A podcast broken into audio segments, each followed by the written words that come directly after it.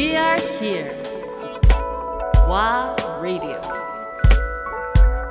ワーレディオ成沢義弘アンドレア・ポンピリオン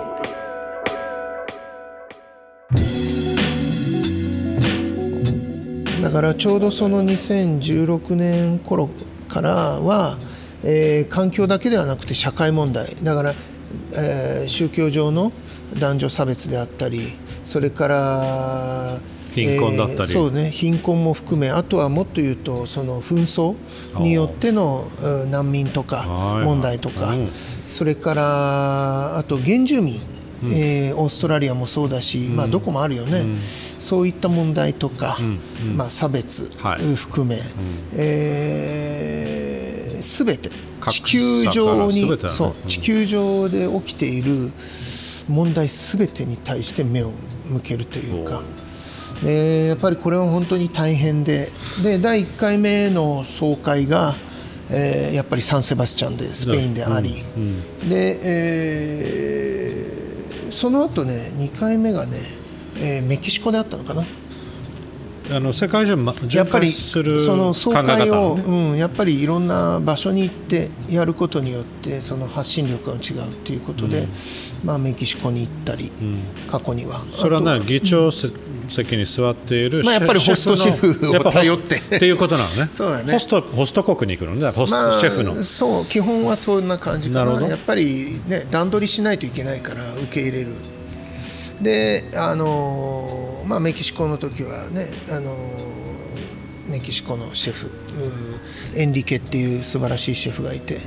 彼を中心に。でやっぱり向こうに行くとねユカタン半島とかのあちらのやっぱりその伝統的な民族、だからまあついでにと言ったらあれだけどその土地に行ったらその土地のやっぱり伝統文化も感じてもらいながら、そこで会議をして、まあ、1年間準備サンセバスチャンでされていたノミネートされた要は発掘したそういう、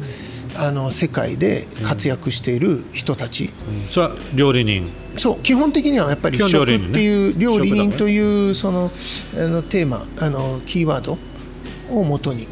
やってるんだけど、えーその中でまああの最終的には10人ぐらいに絞り込んだ中で僕たちがあの最後議論しながらでその議論がすごく重要で、まあ、いろんな問題があるわけじゃない。例えばあの亜熱帯地方でカカオとかコーヒーってすごく嗜好品で東京なんかでもねチョコレートものすごい値段で売られてたり、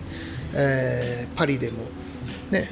えーチョコレート屋さん行けばすごい値段ところがじゃあそれがねあのカカオを生産している、あのー過酷な労働をしている人たちにちゃんと、えー行き渡ってるかどうかだね、うん行き渡ってるかどうか。いわゆるフェアトレード的なこともあるし、まあ、コーヒーもそうだよね、えーまあ、そういったそのいわゆる亜熱帯のその労働環境の厳しい人たちの問題とかもあるし、えーまあ、男女差別で、まあ、宗教上の問題で女性に教育を受けさせないとか、はい。はい。働かせないとか、まあ、やっぱり今、ね、時代的にはそういうのがもうあってはいけない、ね。まあ、差別というのか、うん。ね、そういう風習だしとか、えーあとはもう環境も含めて二酸化炭素の問題に取り組んでる人もいれば、ということをみんなで話しながら、今年今ワールドプライズとしてこの問題に取り組んでる人を自分たちが選ぶことによって、うん。今これがやっぱり地球の中でもっとみんな考えなきゃいけないことだよねっていうメッセージを出すという意味で選ぶわけ。で、えー第1回目選ばれたのが、えー女性のシェフで、え名前覚えてない？ーいや名前ではなくて国がね、え国は？ー、とあのカカオをね作ってる。な南米の方？うん、コロンビアだったかな。コロンビア。でやっぱり紛争もあったしね、はいはい。でそういうそのすごく厳しい状況の中で、いわゆるビントゥーバー、いわゆるそのチョコレートのカカオ豆うん。から、うん。それを原料としてあのイタリアフランス、ニューヨーク東京に安く売っちゃうんではなくて、やっぱりそこで働く人たちにもっと報酬がいくようにということで指導をしてそのコロンビアの畑の近くに、えーラボを作ってキッチン作ってそこでチョコレートにまでして価値を上げてでそれをしそそれを提供すると。提供しましょう。そうすればそこの現場にもうちょっとお金が落ちるでしょっていうことをやったた女性が。で第2回目も女性だったの、うん。ごめんどっちが先だったかまたちょっと調べておくけど、そのもう一人の女性はやっぱり男女のその、えー格差というかねあれがあるんで女性に料理を教えて、女性がその独り立ちできるような、その料理教室みたいなの。をこれどこだった？か覚えてる？